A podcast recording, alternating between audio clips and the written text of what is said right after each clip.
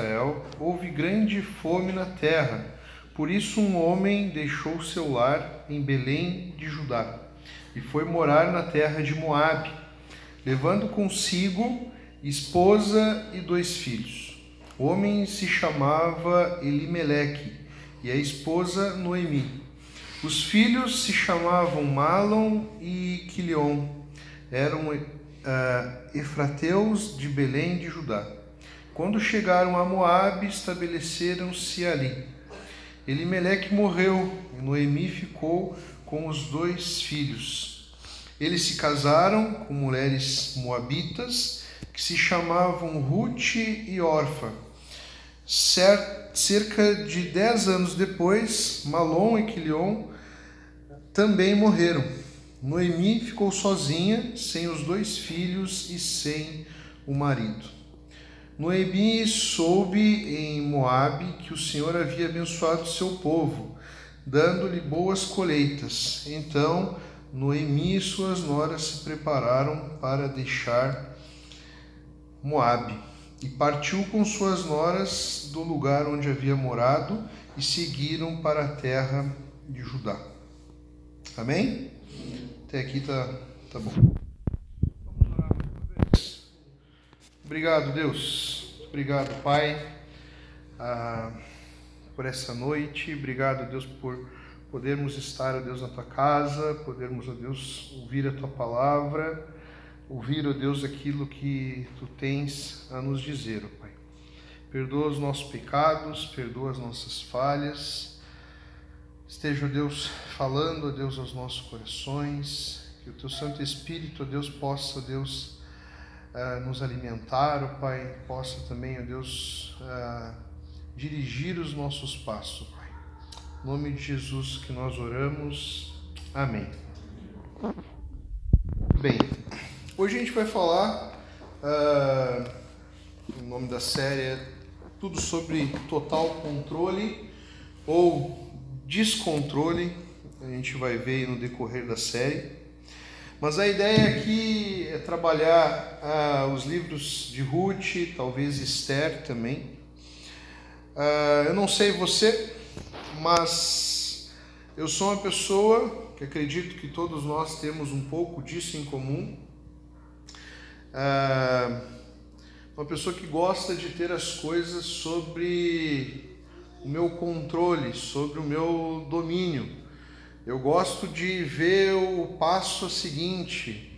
Eu insisto em querer ter certeza ah, na onde que eu vou pisar. Eu, eu gosto de, de, de imaginar todas as situações possíveis e ter o plano A, o plano B, o plano C, o plano D.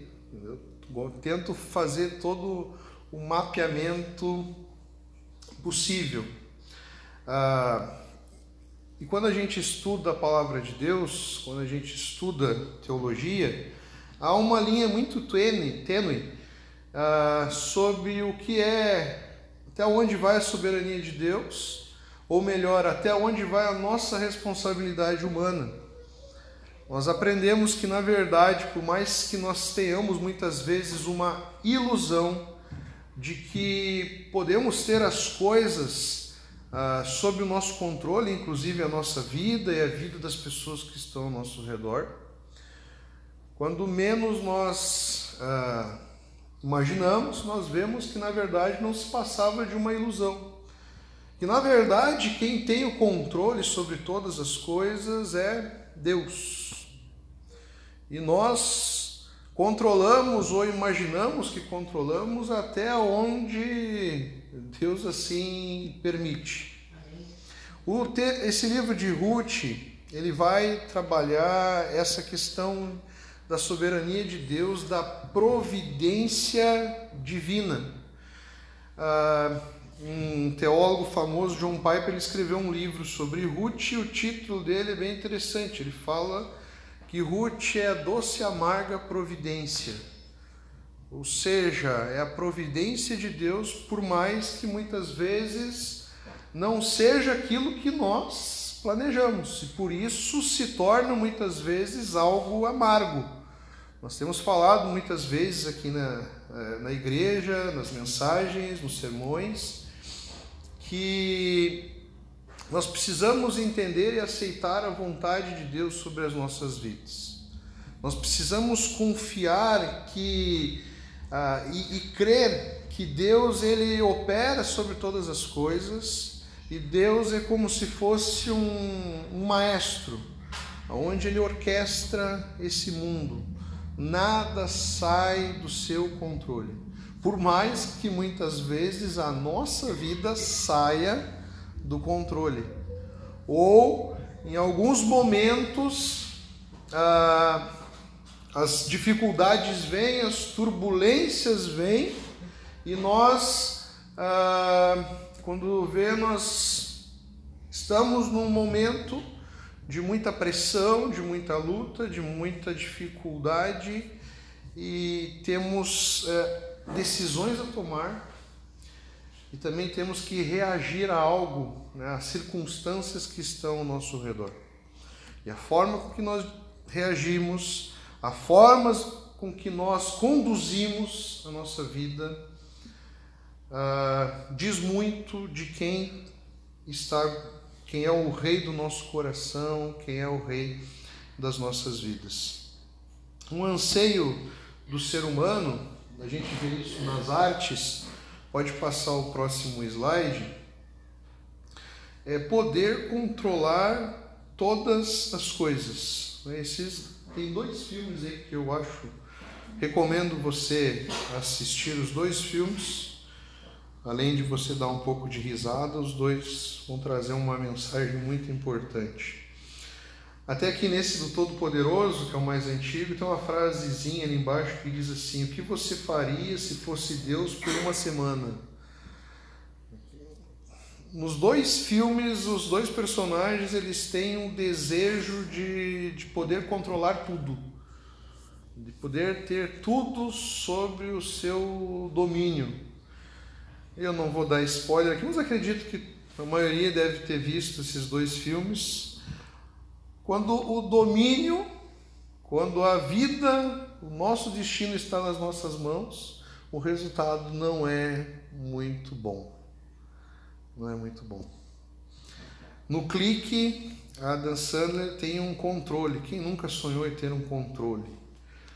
É um desejo de poder controlar cada cada frame da nossa vida. Não sei você, eu tenho uma imaginação muito fértil. Eu já me imaginei várias vezes tendo controle. Só que nos meus sonhos, nos meus desejos, dá tudo certo. A doce, doce ilusão. Ah, o personagem que, que inicia a história de Ruth, e a história de Ruth é como se fosse uma novela, Elimelech, ah, ele começa o texto ali, nós vemos uma, uma circunstância muito difícil, ah, uma circunstância muito grave. Havia fome na terra onde ele ah, habitava. Então havia grande fome na terra onde ele habitava. Então a circunstância ah, aqui para Elimeleque, a sua família, não eram circunstâncias muito boas. Então talvez você possa, às vezes a gente é, tem uma ansiedade de, de ver o nosso contexto e o contexto bíblico, né? E talvez você possa imaginar aí, nossa, o meu contexto é muito pior do que o de Elimeleque. Eu acho que dá elas por elas. Interessante que a época em que Elimeleque viveu aqui é a época dos juízes. Havia uma instabilidade muito grande naquela época. Porque se não sabe qual era a época dos juízes, era a época onde ah, o povo tinha uma ordem de Deus, que era ser obediente e adorar somente a Ele.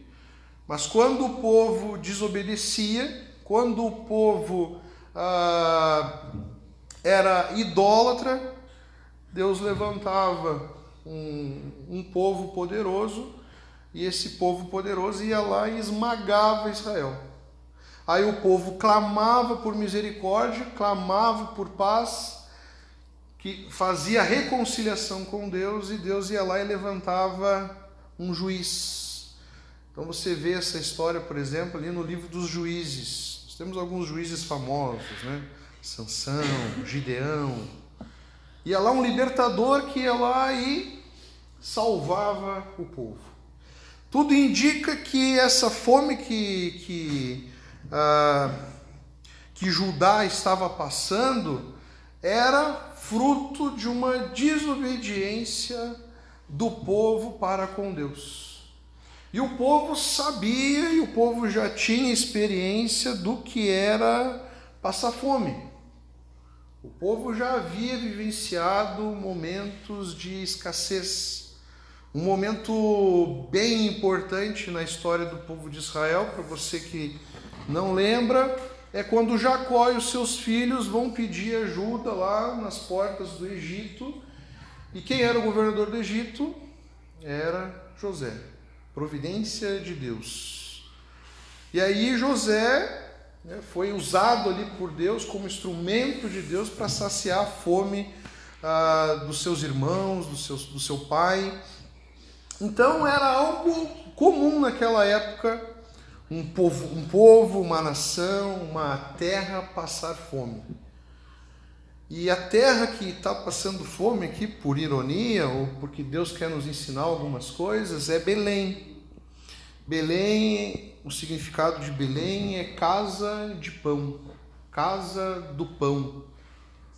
Então, ah, um local onde representava alimento a uma escassez. Um local onde era a terra prometida. Aqui o povo já está habitando a terra prometida, uma terra onde manava leite e mel. Havia uma escassez, um momento de, de, de, de fome, um momento de, uh, de necessidade. Só para deixar claro, nem sempre, às vezes, a gente vê muito isso, oportunistas, né? Ah, quando algum povo sofre alguma calamidade ou alguma pessoa sofre alguma, alguma desgraça na vida, as pessoas vão lá e apontam, e às vezes fazem algumas distorções do texto bíblico de forma bizarra dizendo que aquele povo está sofrendo aquilo porque tem sido desobediente a Deus. Isso não é regra, não é assim que funciona, isso aqui é uma brincadeira. Tá? Aqui nos dá uma, uma, uma, uma confiança pela promessa e pela, pelo acordo que Deus tinha feito com o povo. Deus tinha falado isso para o povo, que enquanto o povo obedecesse, enquanto o povo fosse fiel, Deus iria cuidar do povo povo de Israel. É uma promessa, é uma aliança exclusiva com o povo de Israel. Então a gente não pode pegar isso e, e colocar para qualquer situação. Aí às vezes a gente vê ah, pessoas né, ofendendo e ferindo né, povos e pessoas, dizendo que o que elas estão passando é fruto da sua desobediência ou fruto de algum pecado que elas tenham cometido ah, para com Deus. Bom, mas para resumir a história, Elimeleque vivia ali em Judá, tinha uma vida boa, tranquila, de repente vem um momento de crise, vem um momento de, de provação, vem um momento de muita dificuldade. Ele tinha uma esposa, ele tinha filhos, ele tinha uma família, então ele tinha que, você deve estar imaginando, ele tinha que fazer alguma coisa, ele tinha que tomar alguma decisão a, a forma com que Elimeleque reage talvez signifique, uh, ou na sua cabeça aí, possa ser uma, uma ação, uma atitude muito nobre de um pai. Ele pega sua família e vai para um lugar onde aparentemente estava tendo fartura, havia alimento. Então ele sai da sua terra ele sai da terra prometida, pega a sua família e vai em direção, uh, na direção de, de Moabe. Só que o que nós aprendemos, eu quero que você veja, que na verdade a atitude de Elimelec não foi uma atitude de um pai preocupado de um, de um, de um homem uh, temente a Deus, de um homem preocupado com a vontade de Deus. Não foi uma atitude de alguém que confiasse plenamente em Deus. Não foi a atitude que Deus esperava dele. Uh, próximo slide, e é algo que nós somos muitas vezes tentado tentados a fazer é tentar fazer as coisas do nosso próprio jeito. Quando chega a dificuldade, quando chega momentos difíceis, a forma com que nós reagimos a essas situações vão ser cruciais nas nossas vidas. Porque são nesses momentos em que nós somos tentados a tomar as rédeas da nossa vida e a fazer as coisas do nosso jeito. Eu não sei se você já passou por isso, eu já passei por isso, aonde em momento de, de, de dificuldade, de necessidade, nós procuramos e nós pensamos em várias coisas, mas a, a, última coisa que passa pela nossa cabeça é o quê? Hã? Buscar a Deus. Pedir sabedoria de Deus. Nós somos muito. Como é que é quando você é ansioso? Como é que é? Impulsivos e, e, e muitas vezes passa pela nossa cabeça, pelo nosso coração, de que o resultado, o destino das nossas vidas depende do que nós vamos fazer.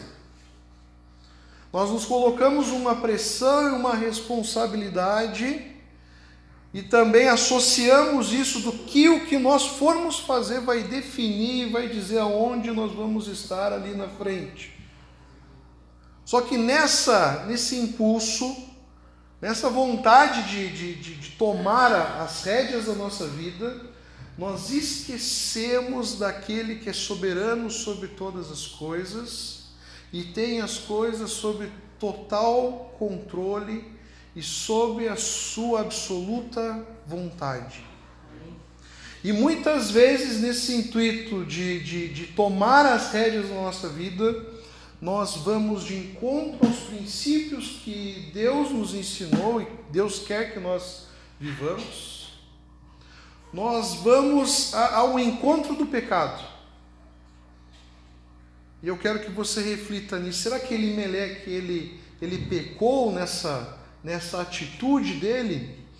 Se você olhar um pouco o contexto e o lugar para onde Elimeleque foi, Elimeleque foi para um lugar, Moab, um lugar que era de um povo inimigo a Deus. Um povo que foi amaldiçoado por Deus. Um povo que negou ajuda a Israel, não estendeu a mão a Israel. Um povo que pagou um profeta para amaldiçoar o povo de Israel. Você já ouviu falar na mula de Balaão? Balaão foi pago pelos moabitas para ir ao encontro do povo de Israel e amaldiçoar o povo de Israel. Foi, foi pago para amaldiçoar o povo de Israel. E a história de, de Balaão é, é bem conhecida, porque Balaão busca a Deus para ver se essa era a vontade, o que ele deveria fazer e tal, e ele estava meio teimoso. Depois você leia lá melhor a história, mas ah, Deus pegou e usou a própria mula de Balaão para dar um toque em Balaão. Não, não, não, não é para você fazer isso. A mula falou com Abraão. Ou seja, Elimeleque em meio a uma situação difícil, eu quero que você reflita isso. Uh, em meio a uma situação difícil, muitas vezes nós somos levados a caminhos ruins. Situações extremas, muitas vezes nós temos reações ruins. Quando a gente olha a história de Limeleque, a gente pensa: nossa, esse cara foi um exemplo de homem. Nossa, esse cara foi muito pai. Mas não. Ele foi buscar ajuda, ou ele foi, ah, ele foi para uma terra aonde ele ah, estava indo ao encontro da vontade de Deus. Se você não sabe do contexto, Deus não, não era ordem de Deus que o povo não se misturasse com povos pagãos Deus não queria que os seus filhos se casassem com as filhas dos povos pagãos. Ou seja, ele pega e ele tem uma reação, uma decisão muito ruim. Ele vai de encontro a um princípio e a um ensinamento que Deus tinha dado não só para ele, mas para todo o povo. Muitas vezes nós estamos na mesma situação de Elimeleque. Tem uma citação aqui do, do, do Garófalo. Preferimos a direção do vizinho, do coach, do guru e mesmo do youtuber. Buscamos ajuda de todo mundo quando temos problemas, menos dos que compartilham nossa fé e visão de mundo.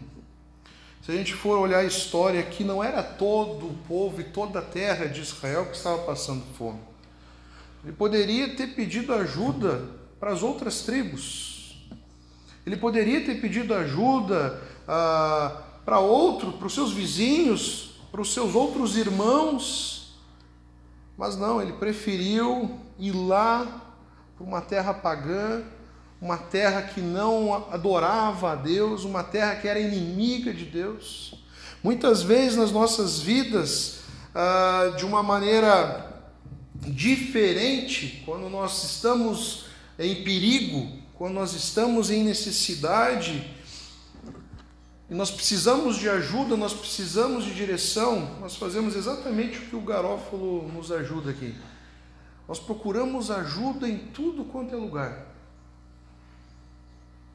Nós procuramos ajuda ah, de um youtuber, nós, nós procuramos ajuda ah, de, um, de um pagão, de alguém que não tem os mesmos princípios, não tem a mesma visão de mundo. Ou seja, o que é isso? Não tem a mesma visão de mundo, não compartilham da nossa fé, não tem ideia do que é relevante para nós e do que é importante para nós. A gente tem que tomar muito cuidado quando a gente vai pedir ajuda, quando a gente vai se alimentar. Né, se a gente vai buscar a orientação de, de formadores de opinião. Temos que ter muito cuidado para ver quais são, quais, quais são os princípios desse formador de opinião. Será que ele olha para a vida com a ótica da cruz? Será que ele olha para a vida ah, pelo Evangelho, um cristão toma as decisões da sua vida centrada no Evangelho. Não existe uma coisa que me sufocou grande parte da minha vida, era uma má interpretação da vontade de Deus. É, principalmente na época que eu estava escolhendo alguém para casar. Eu quase perdi de casar com a Pri por, por aquela coisa assim, nossa, eu preciso casar com a pessoa que Deus separou para mim. Eu entrava em agonia. Como é que eu vou saber? Como é que eu vou saber? Aí eu tinha algumas meninas ao meu redor, assim, eu estava meio na dúvida, assim, na dúvida, naquela coisa, qual será que é? Porque se eu errar, eu tinha aquela ideia assim, né? Não, pode ter várias meninas cristãs, mas é uma que Deus escolheu. Eu falava assim para Deus, para Deus, por que, que tu não pintou ela de laranja? Ia facilitar muito a minha vida. Eu já compartilhei, eu acho que os adolescentes já devem ter falado várias vezes, mas uma vez eu estava caminhando, eu estou falando sério, eu estava agoniado por isso. Né? Qual é a vontade de Deus? Qual é a menina certa? Eu saí para caminhar para Quaraí ali, mas parecia. Eu estava agoniado, agoniado. Eu conversei com Deus. Assim, Deus, estou aqui no meio do nada. Você sabe que isso tem agoniado a minha vida. Se eu encontrar uma mulher vestida de vermelho, é porque não é para mim casar com a Pri. E se eu encontrar uma mulher vestida de azul, é para mim casar com a Pri. Olha as ideias. Olha as ideias. Aí eu saí com a Araí fora. Estou entrando naquele trevo ali, sabe que. Ele, lá, lá no final, estou meio perdido aqui. Lá. Tá no trevo lá que vai pro. aquela. no meio dos morros ali, né? Chegando no trevo assim, no alto, assim. Vocês não, vocês não vão acreditar. Parece uma, uma senhora bem grandinha com a camiseta vermelha, bem chamativa. Pá, que decepção. olhei assim para Deus, se o senhor tem certeza? Não, não errou ali.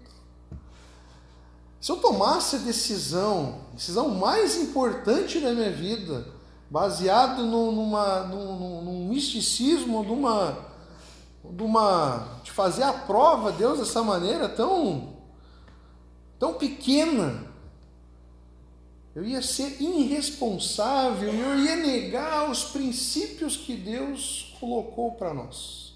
Negar as Escrituras, negar aquilo que Deus nos orienta em todas as áreas da nossa vida. Para um não cristão, se a pessoa serve e adora a Jesus, pouco importa na hora de casar. Agora, para um cristão, isso é essencial. Vocês viram a diferença de você pedir conselho para você ir de encontro alguém que não tem a mesma visão de mundo? Vai dar errado, os conselhos vão ser ruins. Você está com um problema no casamento, está difícil, está tendo algumas, algumas adversidades, você não está conseguindo lidar. Você vai pedir conselho para aquela sua amiga que só assiste novela. Quais são as opções que ela vai te dar? Divórcio, separa, trai. Agora, se você for pedir conselho para um amigo, para um irmão cristão, que compactua da mesma fé, tem a mesma visão, ele vai te apontar para onde? Para o caminho mais fácil? Não, ele vai te apontar para o caminho certo. Para o caminho que tem como base Cristo. Ele vai, ela vai dizer: Ó, oh, vamos orar, vamos conversar com o pastor, vamos ver o que está acontecendo. Casamento nós temos que, que restaurar, Deus restaura, Deus vai cuidar. Quando nós olhamos para fora de Cristo, quando nós olhamos para fora da vontade de Deus, nós começamos a trilhar caminhos baseados nas nossas reações muito ruins e começa a se abrir um leque de possibilidades desastrosas nas nossas vidas.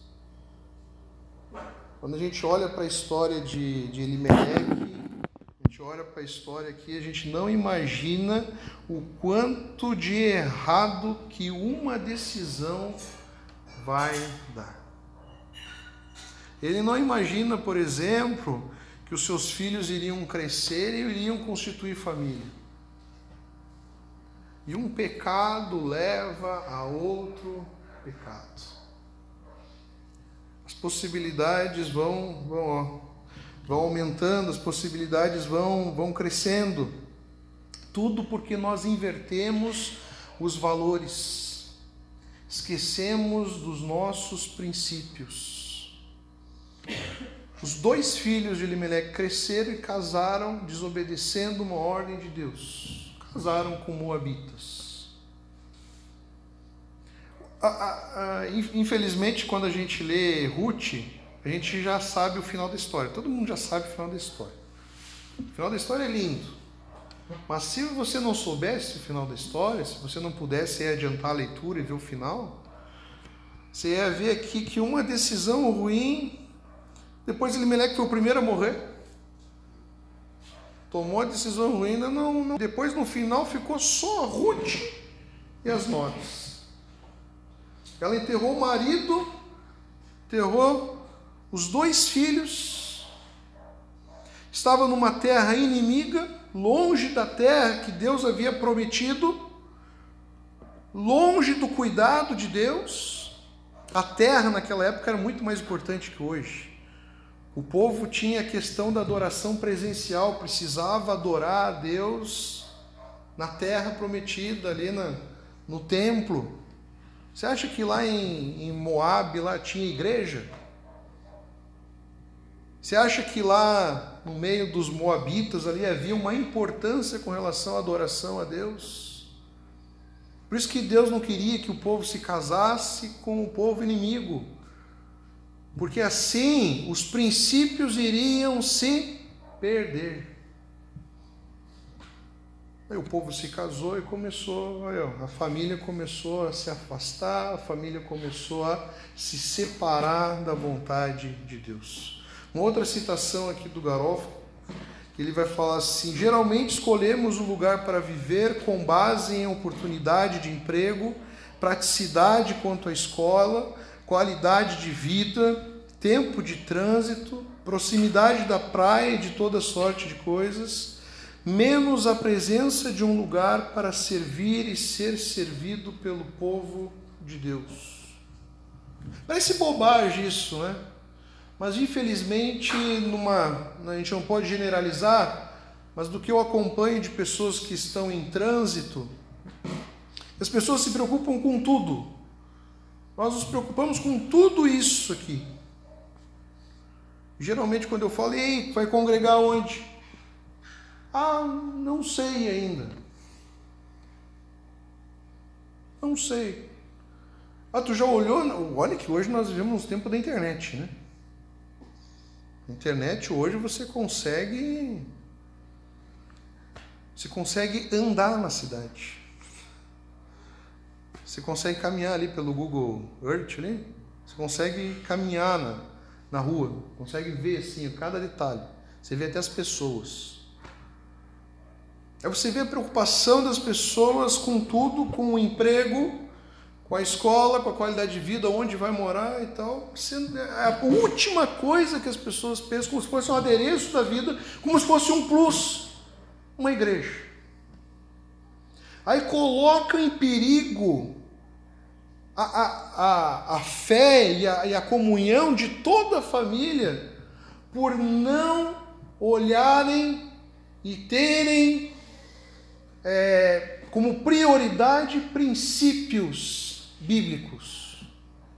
Nem todo mundo tem a capacidade e o dom de Deus para ir para qualquer lugar e plantar uma igreja, se não tiver uma igreja. Mas a maioria das pessoas precisa de uma igreja que a acolha e que lhe dê oportunidade de servir a Deus. Isso deveria ser a nossa prioridade. Deveria ser o contrário, em vez de nós nos mudarmos para termos uma vida boa, por exemplo, para termos uma, uma oportunidade melhor, para termos um ensino melhor, deveria ser o contrário. Nós olharmos para igrejas que precisam, por exemplo, e mudarmos a nossa vida para irmos lá para aquele lugar, para abençoar aquele lugar.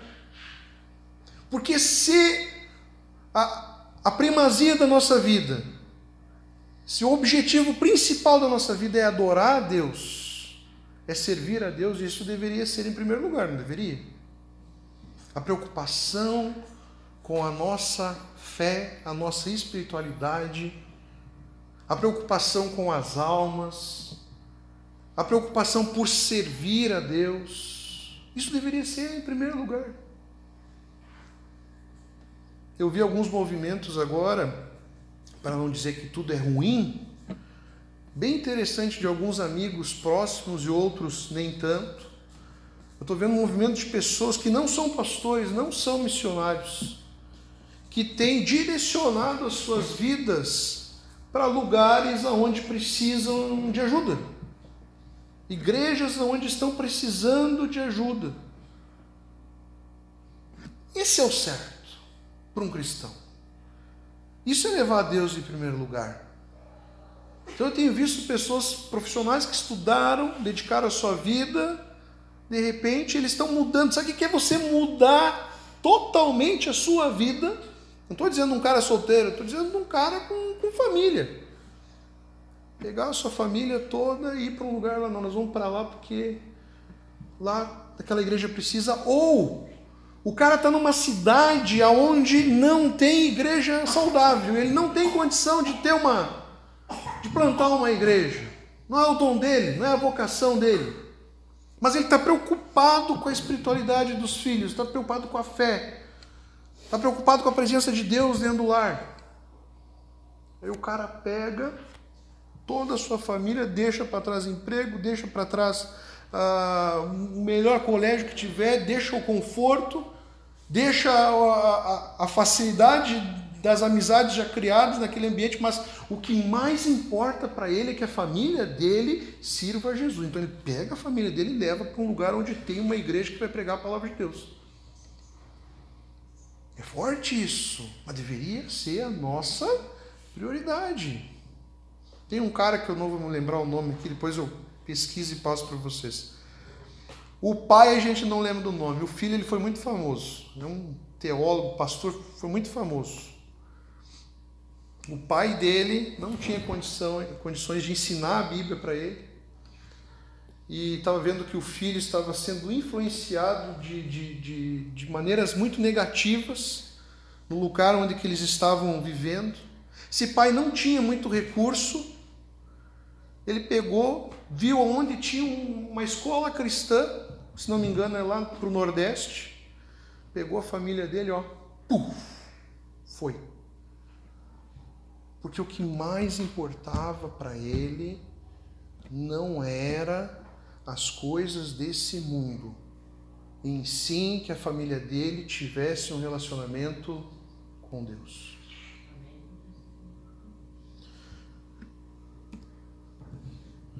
Nessa, nessas situações de, de, de crise, situações onde nós precisamos reagir, muitas vezes nós esquecemos quem nós somos.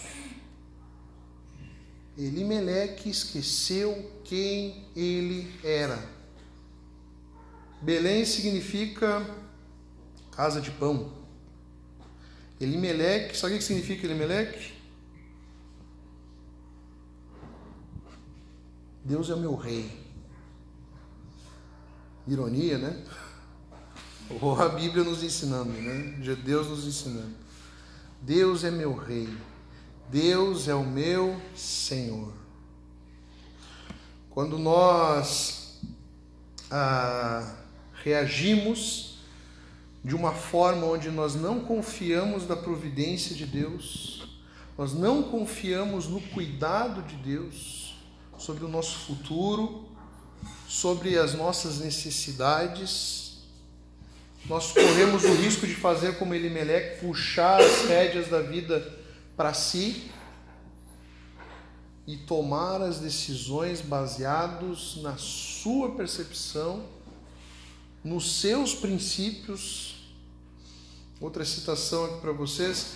Entretanto, infelizmente, Elimelec, esse onde Deus é o seu Senhor, Deus é o seu rei, ele age como alguém que não confia na proteção de seu rei, preferindo tomar em suas próprias mãos a vida de sua família. Ele age como um ateu prático, como se fosse ele o rei da sua própria vida. Qual era o, o que, que Elimelec tinha que fazer?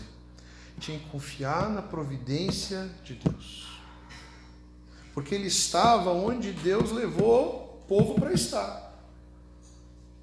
E se ele precisasse de ajuda, era para ele ir para onde? Buscar ajuda ali, para o restante do povo. Não para negar, não para ir de encontro à vontade de Deus. Quando nós tomamos as rédeas nas nossas vidas, né, nas nossas mãos, nós somos propensos a ir sempre de encontro da vontade de Deus. indo de pecado em pecado. Temos uma dificuldade muito grande de confiar cada vez mais nas providências de Deus. Porque quando nós tomamos as rédeas, nós olhamos para aquilo que nós podemos fazer. Não é assim? Eu, quando eu entro nessa, é, é algo que todo cristão precisa revisitar em sua vida. A questão da confiança na providência de Deus.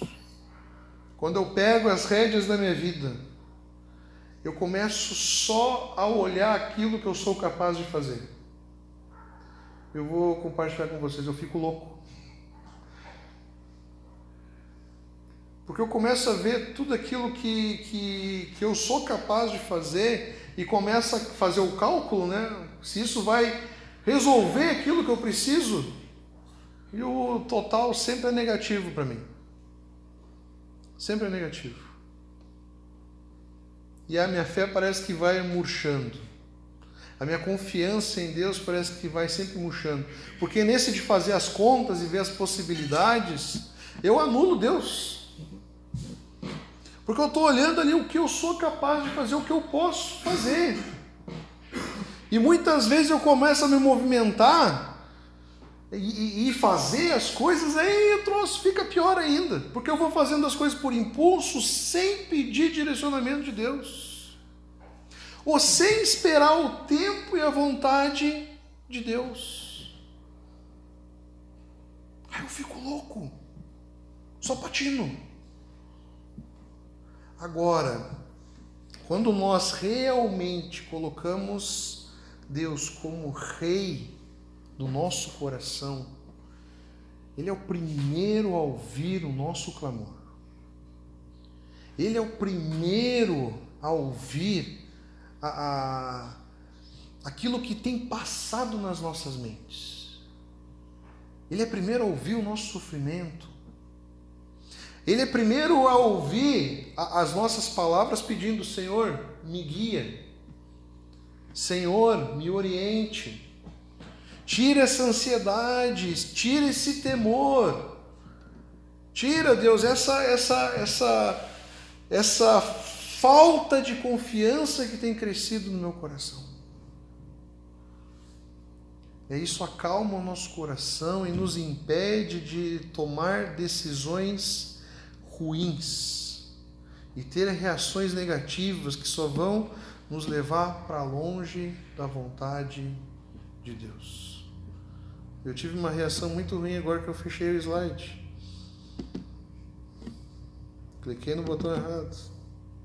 Volta slide.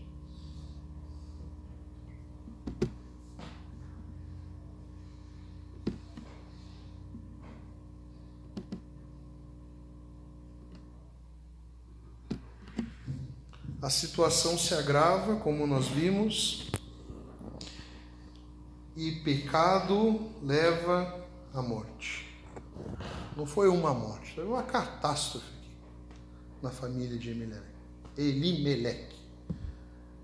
Morte gerando morte. É assim desde o dia em que Adão e Eva tomaram em suas próprias mãos a decisão sobre o fruto. Deus permite que vivamos e soframos a consequência de nossos pecados e caminhos maus. A família de Elimeleque, infelizmente, sofreu as consequências do pecado, sofreu as consequências de decisões ruins, caminhos ruins e reações ruins. Nós sabemos o que é isso, a Bíblia nos ensina desde Adão e Eva, por conta da consequência do pecado nas nossas vidas. Por isso que a humanidade está do jeito que está. Tudo fruto do pecado. Por isso que muitas vezes as situações estão uma calamidade muito grande dentro dos nossos lares. Consequência do pecado. Mas que bom que, que Deus é gracioso. O livro de Ruth começa nos mostrando que o caminho da vida não é simplesmente buscar o melhor para si, mas buscar viver o amor sacrificial do caminho proposto pelo Senhor, mesmo que esse caminho seja duro. Uma coisa que nós aprendemos ah, na caminhada cristã é que caminhos mais fáceis sempre vão surgir, sempre vão aparecer. Na sua maior parte, esses caminhos que são mais fáceis e alegram os nossos olhos, nós temos que ter muito cuidado para ver aonde de fato esse caminho vai nos levar. O caminho do cristão é muitas vezes por, por lugares e por tempos ruins, tempos difíceis. Felizmente foi nos passado aí, ah, por uma, um, evangelho, um evangelho torto que o cristão não tem dificuldade, que o cristão não, não, não passa dor, que o, que o cristão não tem luta, e que se o cristão estiver passando por alguma dificuldade, alguma dor, é fruto de algum de algum pecado, de alguma desobediência. Mas na verdade é a vontade de Deus. Deus está permitindo que, que a gente passe por esses caminhos, por esses, por esses momentos de dor e de dificuldade. Porque na nossa limitação nós não estamos vendo o fim. Nós não estamos vendo o fim. O homem tenta de inúmeras maneiras tentar adivinhar o futuro. Não adianta você ir numa cigana. Ela vai te enganar. Vai levar os teus pilas. Não adianta você ler os astros, ler as cartas, as conchinhas. Não adianta você ir lá no jornal e ler o horóscopo. Não vai dizer o futuro. Não vai dizer o que vai acontecer amanhã. Aí vem do nosso relacionamento com Deus de confiar não no que nós vamos fazer, mas confiar que o nosso futuro está nas mãos de Deus. Mas muitas vezes nós queremos o mais fácil. Se Deus chegasse com um contrato para nós e dissesse assim: olha, tua vida vai ser assim, assim, assado, vai acontecer isso, isso, isso. Você aceita? Você nem sabe o que está escrito, mas eu garanto que todo mundo aqui ia assinar. Toma, assina aqui na hora. Mas não é assim. E os momentos difíceis, às vezes nem temos momentos difíceis, mas desafios se levantam na nossa vida.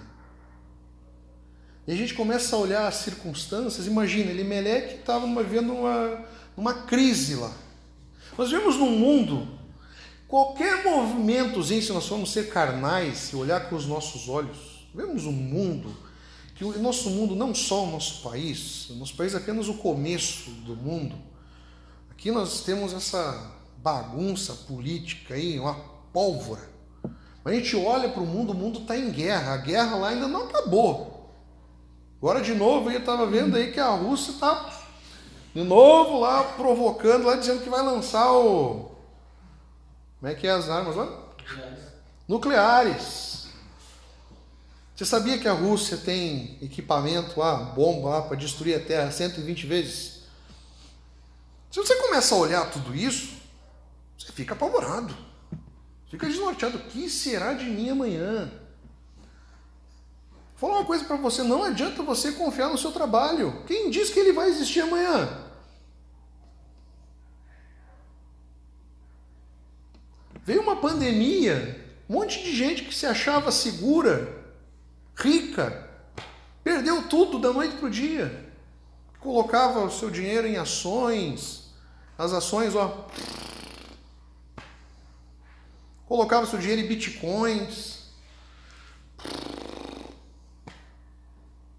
Em aluguel, não tinha ninguém para alugar.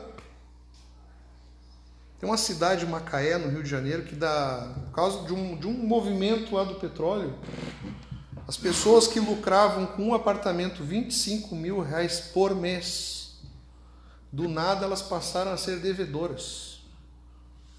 Porque não, a cidade esvaziou, porque o petróleo saiu de lá. E as pessoas, além de não ter para quem alugar, tinham que pagar o condomínio dos apartamentos, estão endividadas. Vocês viram? Não dá. Qualquer movimentozinho, qualquer, qualquer algo que você coloque a sua confiança, pode esmoronar da noite para o dia. Aí você deve estar pensando assim, pá, pastor, muito bom ouvir é, esse seu olhar sobre a realidade, mas como é que eu saio daqui agora e vou para casa? eu já não cheguei muito bem aqui hoje. e aí, como é que eu vou para casa? E eu falo para vocês, nem sempre é por questões ruins, às vezes é por expectativa do futuro. Eu estou vivendo um momento maravilhoso na minha vida. Maravilhoso minha esposa, minha filha. Minha filha está numa idade muito legal. Eu me divirto. Muito legal. Cada, quando às vezes assim me dá uns reflexos que eu olho para a barriga da Prim, e eu vejo assim, opa, tem mais alguém vindo ali. Hum. Aí a cabeça começa a, a criar situações. Aí você olha assim, nossa, a Pri já está com três anos. Daqui a pouco ela vai ter que ir para o colégio. Hã? A Sofia. Só para ver se vocês estavam acordados ainda. A Sofia já está com três anos. Daqui a pouco ela vai, vai ter que ir para o colégio. Como é que vai ser no colégio? Será que vou ser capaz de educar? Pai, ao mesmo tempo já vai vir outra ali. Será que a gente vai fazer certo? Se é que a gente fez certo até agora? Será que a gente vai fazer certo com a próxima que vai vir? E a vida vai passando, tem ministério, tem igreja, tem trabalhos, tu, tu fica louco.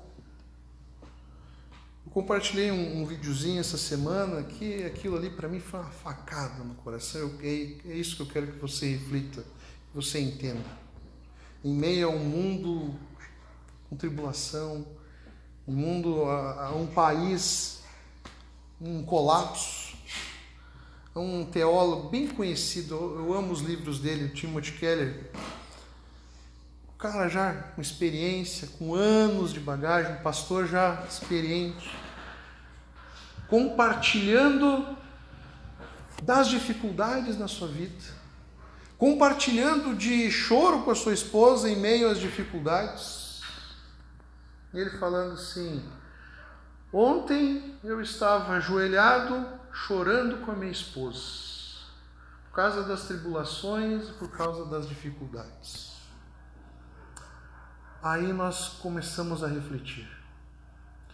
Jesus Cristo realmente venceu a morte? Jesus Cristo realmente saiu de um túmulo? Ressuscitou? Se Jesus Cristo realmente fez tudo isso e vivo está, então tudo vai ficar bem. Amém. Tudo vai ficar bem. A gente vai ter as dificuldades, a gente vai ter os obstáculos. Mas se nós confiarmos que esse Jesus é o nosso Rei, que tem sobre todas as coisas sobre o seu domínio, inclusive a nossa própria vida. E se ele, se nós cremos que ele realmente ressuscitou e não habita mais, não habita e nunca habitou entre os mortos, ele vivo está. Então, tudo vai ficar. Porque a vida nas nossas mãos é um total descontrole. Mas a nossa vida nas mãos de Deus é um controle absoluto. Porque Deus ele ele reina em meio ao caos. A gente acha que está tudo perdido.